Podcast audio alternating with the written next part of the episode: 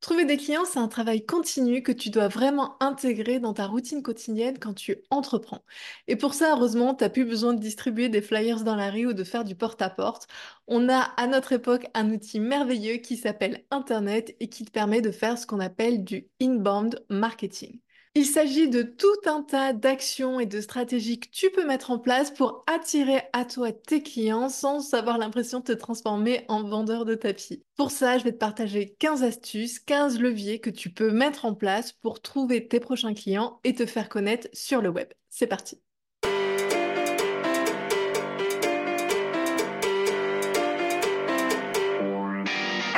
tu ne me connais pas encore, je suis Mylène, je suis consultante en marketing digital et je te partage chaque semaine sur cette chaîne des conseils pour pouvoir te faire connaître en ligne, pour pouvoir trouver des clients et pour pouvoir optimiser tout ton processus de création de contenu. Si tu veux retrouver toutes mes vidéos chaque semaine, je t'invite à t'abonner dès aujourd'hui pour être tenu informé des nouveaux contenus qui seront publiés. Le premier levier que je t'invite à explorer, ça va être bien sûr d'avoir un site internet. En fait, un site internet, c'est un peu comme ta carte de visite.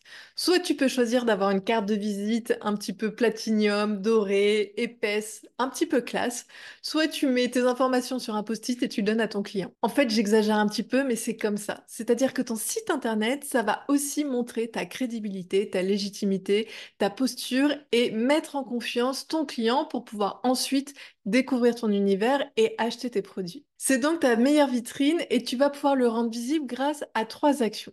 Le premier, c'est ce qu'on appelle le SEO, c'est-à-dire le référencement naturel.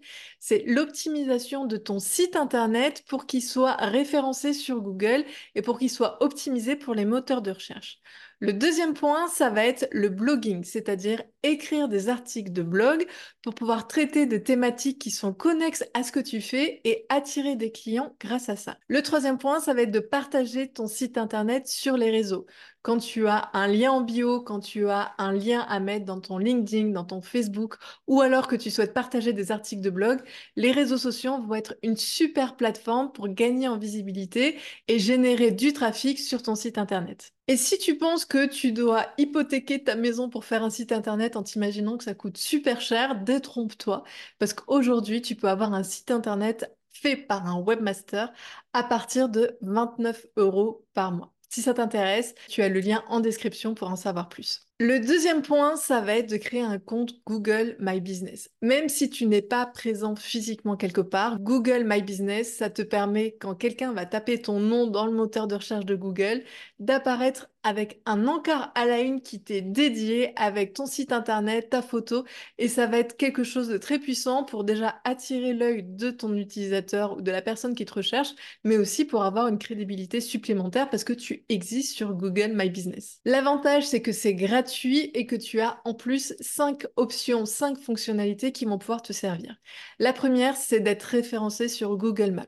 Si tu as une boutique, si tu as un cabinet, si tu as un lieu de rendez-vous physique,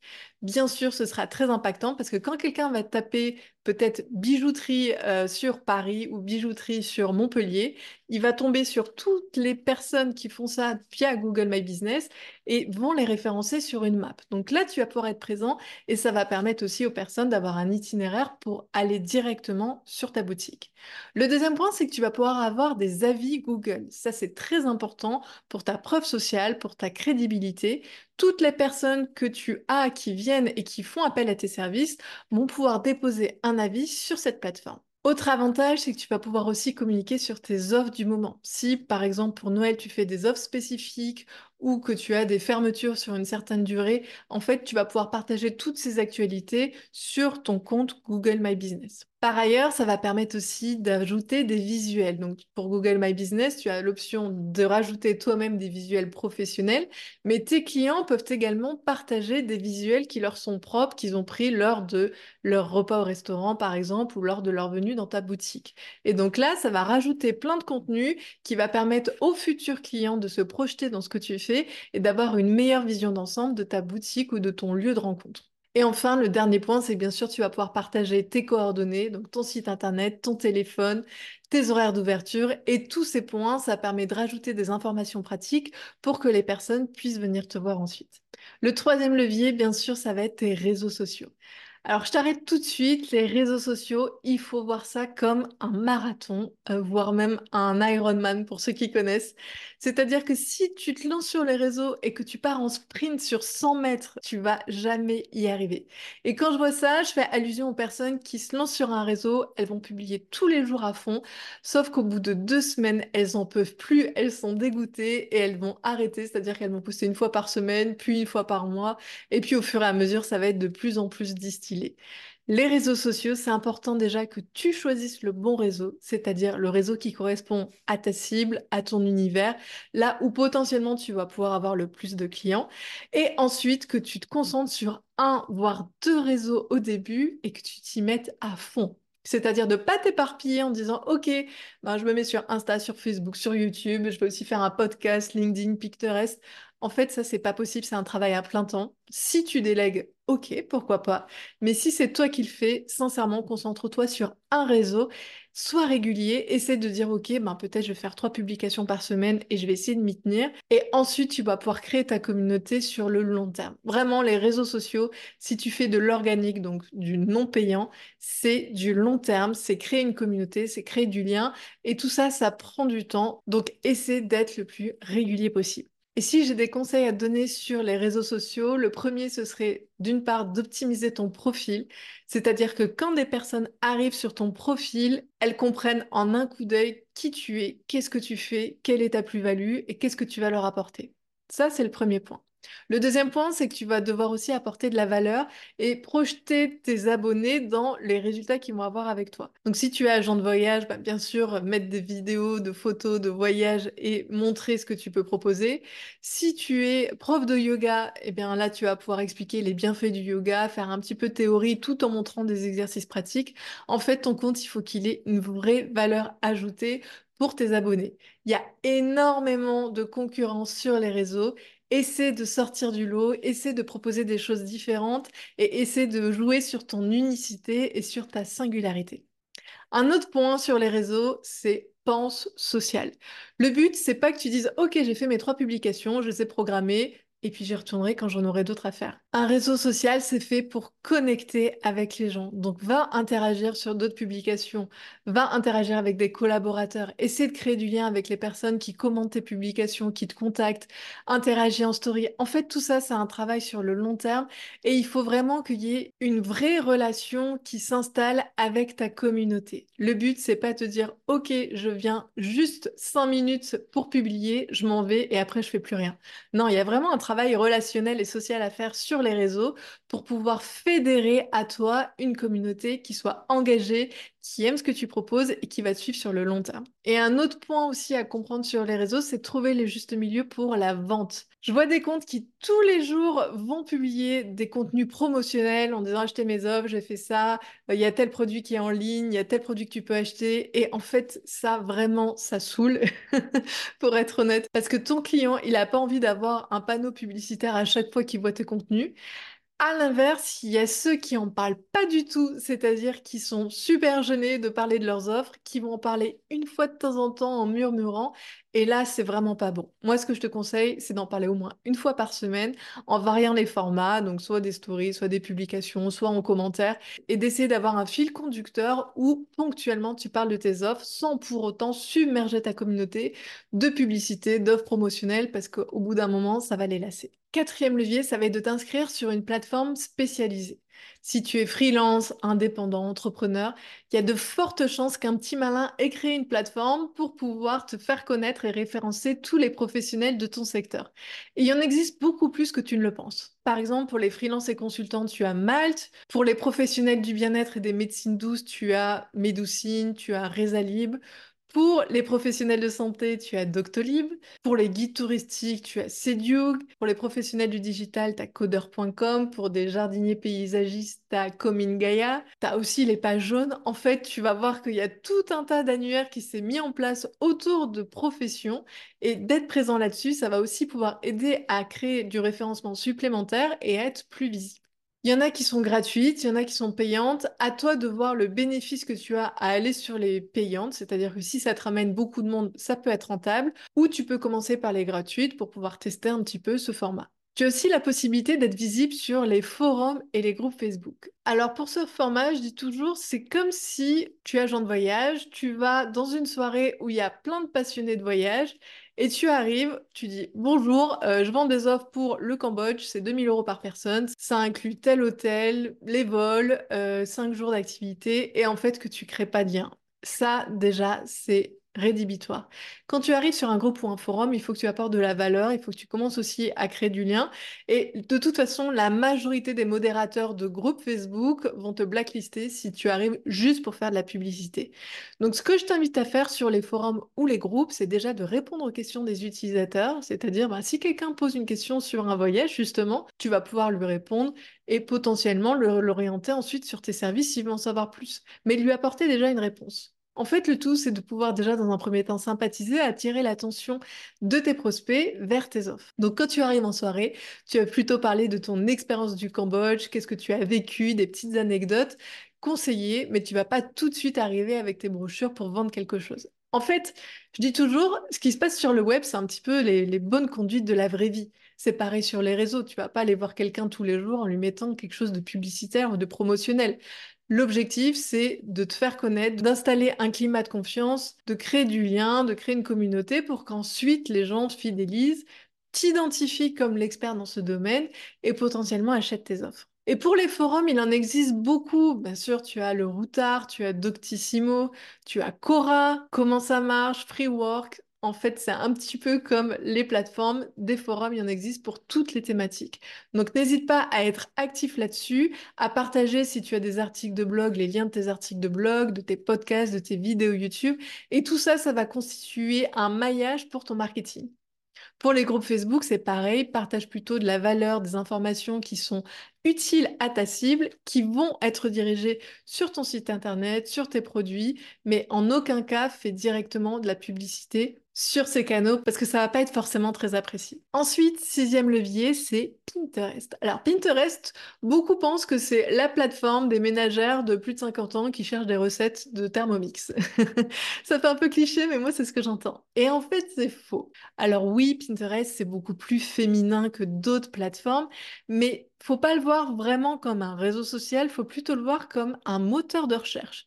C'est-à-dire que Pinterest, ça va permettre à n'importe qui qui arrive sur la plateforme de taper un mot-clé et de trouver des épingles, donc des visuels qui sont en lien avec ce mot-clé. Et tout l'avantage, c'est que ces visuels, ils vont avoir des liens et ils vont rediriger sur tes offres, sur tes articles de podcast, sur une vidéo que tu as faite, une interview.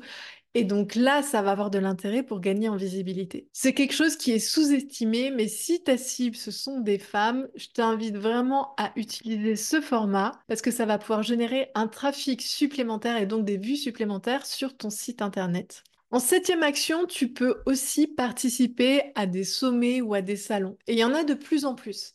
Il y en a en physique, donc là on va plutôt être sur les salons, mais il y en a aussi en virtuel et ça c'est très intéressant pour pouvoir gagner une communauté grâce aux collaborateurs qui sont également présents sur ce sommet. En fait, l'objectif c'est que plusieurs experts de différents domaines se retrouvent autour d'une même thématique pour parler d'une problématique ou d'un sujet.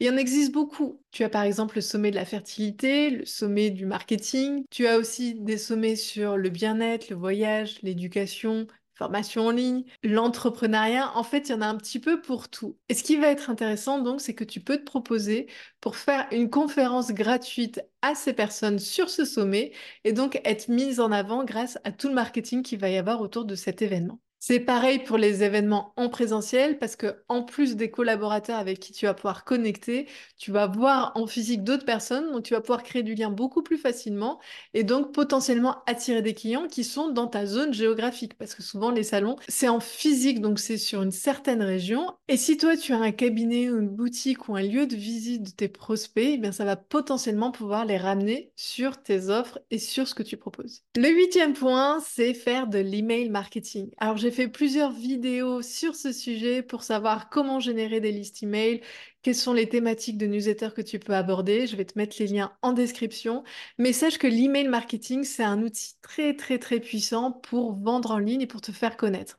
En fait, là, l'objectif, ça va être de créer une récurrence dans ta communication pour que toutes les semaines, tu leur présentes des thématiques sur le sujet que tu proposes et que, en finalité, quand tu leur proposes tes produits ou des promotions, ils puissent les acheter. Autre gros atout de l'email marketing, c'est que c'est une base de données qui t'appartient, qui est qualifiée.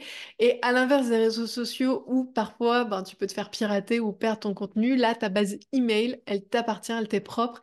Et donc, ça sécurise aussi ton audience et ta communauté. Je t'invite vraiment à voir ces vidéos sur le sujet pour pouvoir mettre en place ces actions sur l'email marketing. Autre point, c'est le format podcast. Ça a explosé ces dernières années parce que c'est un format qui est très pratique. Tu peux écouter un épisode de podcast au sport, sur un trajet, en voyage. En fait, ça permet d'avoir de l'information sans pour autant être figé sur un bureau ou une vidéo. Et donc, c'est un format qui plaît de plus en plus et qui te permet aussi de te faire connaître. Pourquoi? Parce que quand quelqu'un veut écouter un podcast sur une thématique, il va taper son mot-clé et donc là, tu vas pouvoir potentiellement apparaître dans les suggestions. C'est un petit peu comme un Google, mais pour les podcasts. Et donc, ça a énormément d'intérêt pour te faire connaître. Autre avantage, c'est que dans la description de tes épisodes de podcast, tu vas pouvoir mettre les liens de ton site internet, de tes offres, de tes articles de blog et en fait de tout ce que tu proposes. Donc c'est aussi une plateforme qui va te servir de levier pour rediriger sur tes offres payantes. Par ailleurs, le podcast, c'est un format qui va plaire à toutes celles qui n'aiment pas se montrer en vidéo, qui n'ont pas le temps de faire un setup, etc. Finalement, faire un podcast, ça te demande aucun matériel, si ce n'est un micro, et tu peux encore prendre des micros d'écouteurs parce que certains font très bien le job ton téléphone, tu enregistres ton dictaphone et c'est parti. C'est un format ultra simple. Si tu aimes parler et partager et aller plus loin dans ta réflexion que sur les réseaux où tu es quand même limité dans des nombres de caractères, vraiment, je t'invite à tester ce format podcast. Le dixième levier, ça va pas forcément être de l'inbound marketing, on va plus être dans l'outbound, mais ça va être la publicité en ligne. Là, tu as deux types de publicité. Tu as la publicité qu'on appelle AdSense, c'est-à-dire c'est de la publicité sur Google. Tu vas apparaître quand quelqu'un va taper un certain mot-clé en haut des résultats de recherche. Et si tu regardes bien, des fois c'est un petit peu insidieux, mais quand tu cherches par exemple un certain logiciel, tu vas taper le nom de ce logiciel sur Google et les premiers résultats, ça va être ce logiciel s'ils ont fait de la pub, mais s'ils n'ont pas fait de pub, ça va être les concurrents. Parce que les concurrents ont tendance à se positionner sur les noms de marque de leurs autres concurrents. Donc fais bien attention à ça et, et la curiosité aussi de voir, toi, quand tu tapes sur Google, qu'est-ce qui apparaît dans tes recherches quand tu cherches ton entreprise. Et tu pourras l'observer sur des plateformes comme Booking. Quand tu tapes le nom d'un hôtel, tu as rarement l'hôtel en question qui apparaît en premier. Souvent, c'est Booking qui se positionne en publicité sur quasiment tous les noms d'hôtels qui existent et qui sont référencés sur leur plateforme. Ça fait partie du jeu, mais sache que ça existe. Je t'invite pas forcément à le faire, mais pour être visible, ça peut être une stratégie. Ça, c'est le premier point. Donc, tu as Google AdSense et tu as aussi les social ads, donc c'est la publicité sur les réseaux. Tu peux en faire sur toutes les plateformes. Facebook, Instagram, LinkedIn, TikTok, Pinterest. Vraiment, maintenant, la publicité, elle peut être présente partout. Essaie de voir là où c'est le plus pertinent, suivant là où est ta cible, mais surtout, essaie avant de te former un minimum sur la publicité. Beaucoup de régies publicitaires t'imposent un minimum de dépenses par jour, et ça se comprend, parce que si ta publicité, elle est présentée à deux personnes par jour, ça n'a aucun sens de mémoire sur Facebook et Instagram, il me semble que c'est 5 euros par jour. Mais surtout, forme-toi avant pour pas perdre de l'argent pour rien. C'est-à-dire que tu as certains paramétrages à faire avant. Tu dois installer ton pixel, tu dois pouvoir cibler correctement les personnes à qui tu vas présenter cette publicité. Et donc, pour pas perdre ton temps et ton argent, Fais-toi une mini formation sur le sujet pour avoir au moins les bases et faire des publicités qui soient impactantes. Sincèrement, les publicités sur Google comme sur les ads, ça peut être très très très puissant. Moi je sais que j'en ai fait, ça m'a rapporté beaucoup de monde, mais il faut que ce soit bien fait et il faut qu'il y ait une vraie stratégie derrière, sinon tu vas diluer l'efficacité et tu vas surtout dépenser pour rien. Onzième point, collaborer avec d'autres professionnels. Alors je sais que pour certains c'est contre-intuitif et vous aimez pas ça parce que vous voyez ça comme des concurrents et que vous n'avez pas du tout envie de collaborer avec ces personnes. Mais mettez-vous en tête que stratégiquement, vos concurrents ont aussi une communauté. Qu'en collaborant avec eux, vous pouvez créer une osmose et vous pouvez bénéficier de la communauté de l'un et de l'autre. Et tu n'es pas obligé de faire que avec des concurrents, c'est-à-dire qu'il y a forcément des personnes, des professionnels qui peuvent être complémentaires à toi, qui ont la même cible que toi et qui peuvent t'apporter un format win-win, donc gagnant-gagnant, si vous faites des interviews, des collaborations ensemble. Pour ça, tu as quatre moyens.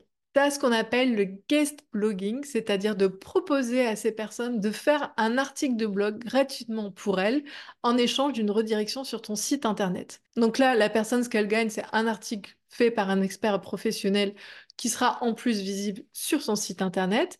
Et toi, ce que tu gagnes, c'est d'être mise en avant via sa communauté sur ce format et partager ton expertise qui va rediriger sur ton site internet ensuite. Attention, ça ne veut pas dire que l'article de blog en entier va être dirigé sur ton site. Ça veut dire que tu seras mentionné dans l'article et donc tu auras un lien qui pourra, si les personnes le veulent, rediriger sur ton site, sur tes réseaux ou sur ce que tu souhaites. Ensuite, le deuxième moyen, c'est que tu proposes des lives avec d'autres experts. Ça se fait beaucoup sur les réseaux. Si tu es prof de yoga, tu peux tout à fait faire des lives avec une naturopathe, par exemple. Si tu es sage-femme, tu peux faire avec des puéricultrices. Si tu es travel planner, tu peux tout à fait contacter des influenceurs voyage pour faire des lives. En fait, tout ça, c'est une osmose et une synergie des communautés qui peut être très intéressante. Moi, par exemple, je pourrais tout à fait faire des lives avec des experts Pinterest, avec des experts LinkedIn, avec des web développeurs, avec des professionnels des publicités. Pourquoi? Parce qu'on a une communauté, une cible qui est commune et donc qui va permettre de gagner en visibilité en partageant ces lives. Ces lives, tu peux les faire sur les réseaux, sur un podcast, sur YouTube, tout ce qui te permet de toucher à une communauté annexe. Et enfin, il y a un dernier format, alors qui souvent est payant, c'est d'apparaître dans des newsletters qui ont une forte audience. Actuellement, tu as des newsletters qui ont 15 000, 20 000, 100 000 abonnés. Et c'est quand même énorme parce que ce format, il est unique, il est dédié à la personne, il n'y a pas d'interaction externe. Et souvent, les personnes sont très régulières et lisent ces newsletters. Donc, si le propriétaire de cette newsletter consent à avoir un espace un petit peu publicitaire où il te met en avant, tu as, je pense notamment à Snowball, GNG, tu as plein de créateurs de contenu qui font ça, eh bien ça te permet d'être vraiment mise en lumière auprès d'une communauté qui est ultra qualifiée et qui potentiellement va pouvoir te suivre ou voir tes produits. Donc la collaboration, je t'invite vraiment à y penser. Idéalement, essaie de faire ça au moins une fois par mois pour pouvoir toucher plusieurs comptes et donc étendre ta visibilité, ta communauté sur le long terme. Le douzième point, il va te paraître étrange et pourtant, c'est tellement évident qu'il me semblait important de le mentionner, c'est juste d'en parler. En fait, juste à l'ancienne. C'est-à-dire que quand les gens te demandent qu'est-ce que tu fais, tu commences pas à bafouiller, à noyer le poisson. En fait, tu te vends, tu expliques, tu vibes ton activité, tu donnes envie aux gens de te consulter, d'aller dans ton restaurant, d'en savoir plus, de prendre une carte de visite. Ben, tout simplement, il faut en parler. Parce que j'en vois beaucoup et surtout quand tu te lances, tu vas avoir tendance à avoir cette humilité, cette timidité, cette insécurité qui va faire que tu vas pas vouloir forcément en parler ou tu vas en parler juste en disant bon ben voilà je fais ça mais point et vraiment tu sous-estimes à ce moment-là le pouvoir du bouche à oreille. Quand quelqu'un te connaît, qu'elle a identifié ton expertise que tu peux offrir, elle aura grand plaisir si elle a accroché avec toi et si elle t'a trouvé sympathique à te recommander ou à revenir vers toi par la suite. Et sincèrement, une recommandation personnelle, ça vaut toutes les publicités du monde et en plus, c'est gratuit. J'avais discuté d'ailleurs avec une naturopathe qui me disait quel son challenge, c'était d'en parler au moins une fois par jour. Elle allait chercher ses enfants à l'école, elle en parlait euh, aux autres mamans. Elle allait à la boulangerie, elle en parlait. Elle rencontrait des personnes, elle était dans un magasin bio. Enfin, elle essayait tout le temps d'en parler, au moins une fois par jour. Et mine de rien, ça lui ramenait du monde parce que les gens l'avaient identifiée en tant que telle. Donc pour faire ça, déjà, un, il faut vraiment que tu assumes que tu sois fier de ce que tu fais. Et ça, c'est un point très important qui est souvent sous-estimé. Et puis de deux, que tu travailles ton discours en amont pour que tu saches exactement ce que tu vas dire quand tu te présentes. Pour ça, tu peux tout à fait partager sur ton profil Facebook personnel, puisque là-dessus, souvent, tu as que tes amis et ta famille. Et tu seras peut-être surprise de voir que tu seras encouragé, que les autres personnes vont partager, que tu auras une visibilité avec ce maillage qui va se créer aussi sur Facebook. Tu peux en parler bien sûr lors des repas de famille, entre amis, entre collègues. Vraiment, n'hésite pas à mettre en avant quand tu rencontres quelqu'un que tu n'as pas vu depuis longtemps, tu peux lui parler de ta nouvelle activité.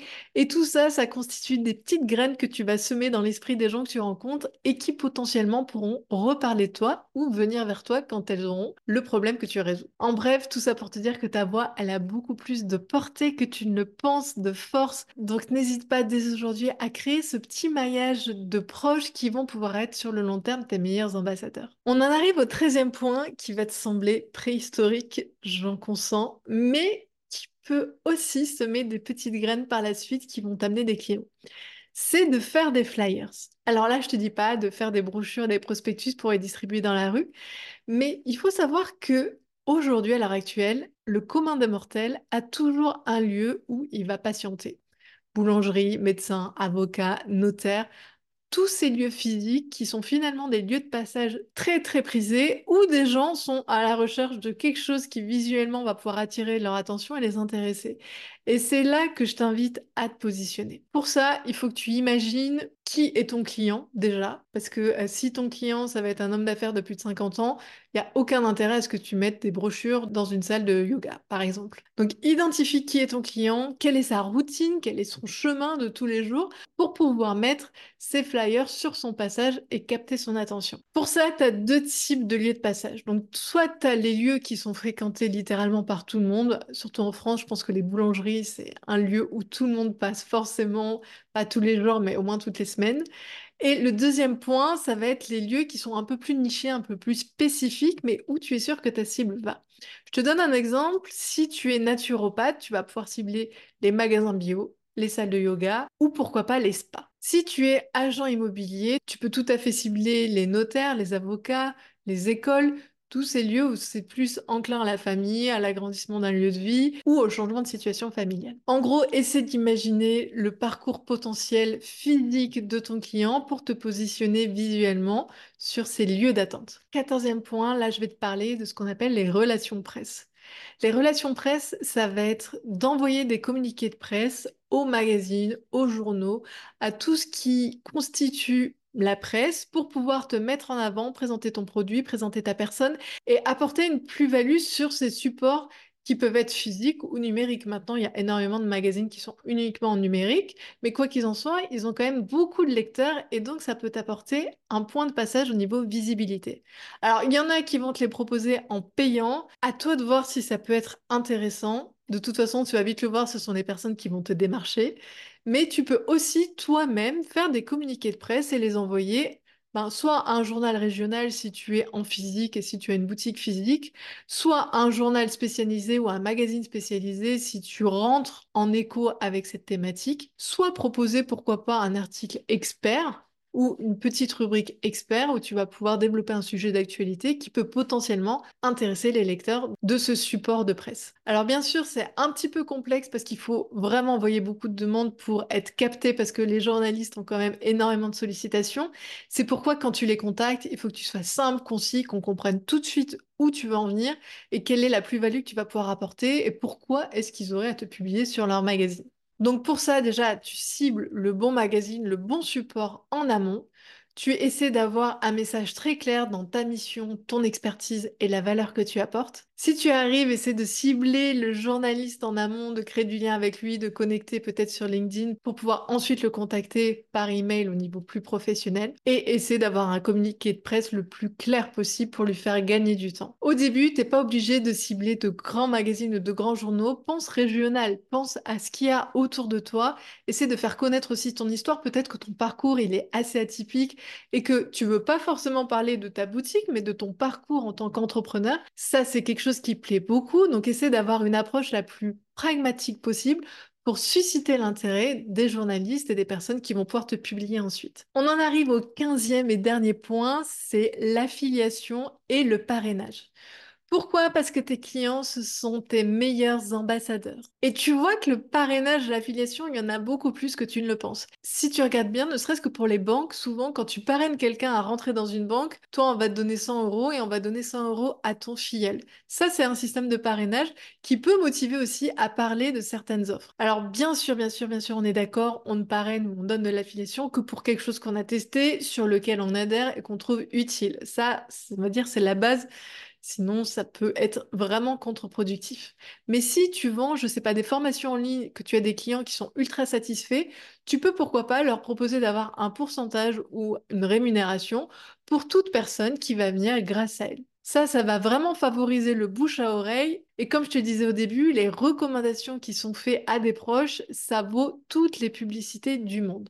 Donc n'hésite pas à pousser aussi ce canal si ton business model le permet pour encourager justement ces prescripteurs à parler de toi parce qu'ils auront un intérêt financier derrière, même s'il est minime. Mais toi, ça va te permettre d'attirer une clientèle que tu n'aurais peut-être pas touchée en temps normal et que tu auras beaucoup plus de facilité à convaincre sur la stratégie de vente. Tu as maintenant les 15 leviers à utiliser pour te faire connaître. Je t'ai fait un PDF à télécharger gratuitement pour avoir la checklist complète et pour pouvoir aller encore plus loin dans cette démarche. Donc il est en description de cet épisode. Si cet épisode t'a plu, n'hésite pas à mettre 5 étoiles pour m'aider à faire connaître ce podcast au plus grand nombre. Et puis on se retrouve mardi prochain pour un nouvel épisode de Uplift Woman.